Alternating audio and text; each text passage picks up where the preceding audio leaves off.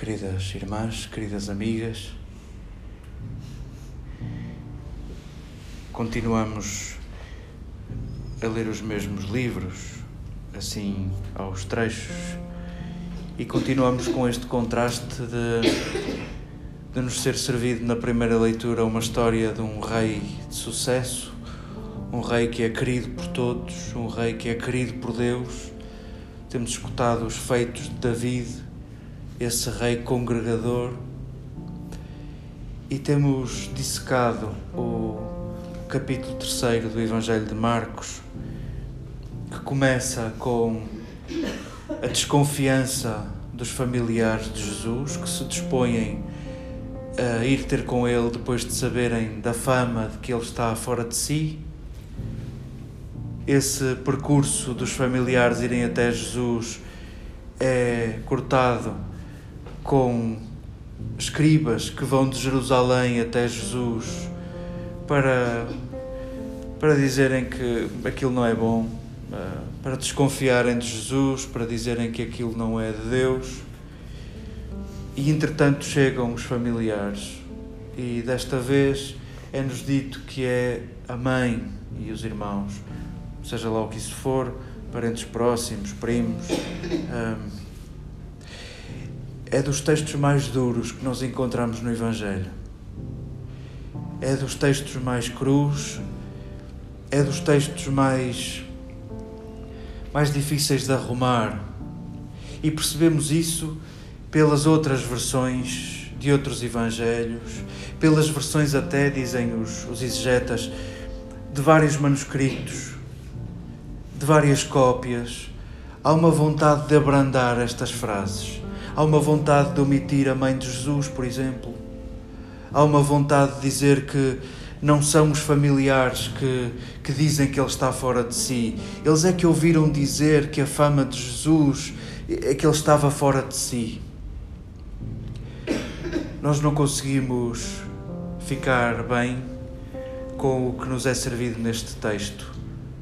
A mãe e os irmãos, se quisermos, a mãe e os mais próximos de Jesus, não fazem pálida ideia do que ele diz e do que ele faz não o acompanham. A mãe de Jesus e os irmãos de Jesus não acompanham Jesus. Isso para nós é desconcertante.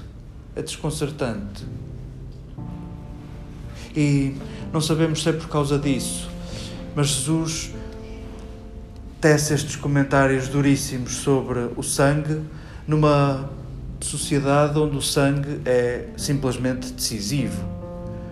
É razão de pertença ou não ter sangue judeu ou não ter sangue judeu é, é só tudo, é só um passaporte. Uh, se é cidadão ou se não é.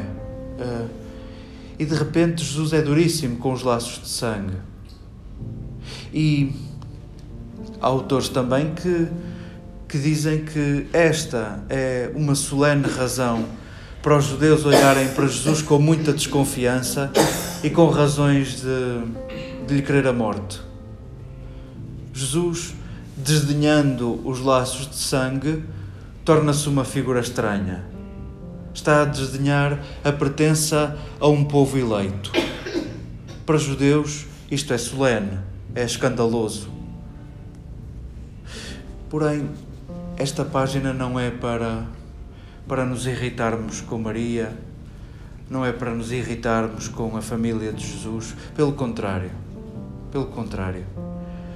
Jesus apresenta-se nesta página como um construtor de semelhança. O que ele está a dizer àquela multidão e o que Marcos está a dizer décadas depois, eh, mais de um século depois, porventura, aos, aos seus leitores, àqueles que não viram Jesus. O que está a querer dizer é: Jesus constrói semelhança. Não penses que para seres bom cristão ou para ser cristão tem que saber coisas. Os escribas sabiam muita coisa. Eram eles encarregados de copiar a Torá.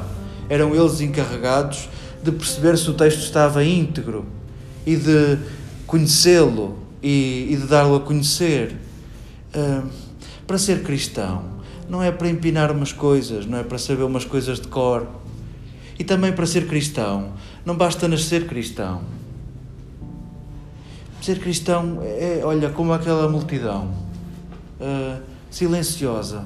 Uh, é uma questão de presença, é uma questão de proximidade, é uma questão de permanecer, é uma questão de companhia.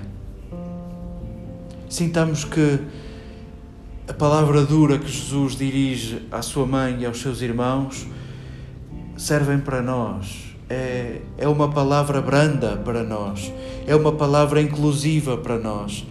Ele que nos diz que também somos família se cumprirmos a vontade de Deus. E qual será a vontade de Deus? Olhando para Jesus, a vontade de Deus é que daqueles que me deste, Pai, não se perdeu nenhum. Porventura, a vontade de Deus é, é cuidarmos, é não deixarmos cacos, não fazermos escombros, não deixarmos ninguém para trás. Saboreemos o facto de daqui para a frente já vamos percebendo que a mãe de Jesus anda por ali perto. E melhor que isso, até se tornou ela e mais umas mulheres e mais João os melhores discípulos, aqueles que permaneceram verdadeiramente até ao fim. Ouvimos o seu nome junto à cruz. Olhemos o caminho que Maria fez, olhemos o caminho que os familiares de Jesus fizeram, olhemos os nossos laços de sangue como uma possibilidade, olhemos a nossa vida comunitária como uma possibilidade, uma possibilidade de cumprirmos a vontade de Deus cumprirmos o sonho de Jesus, de trabalharmos para um só rebanho, sob um só pastor.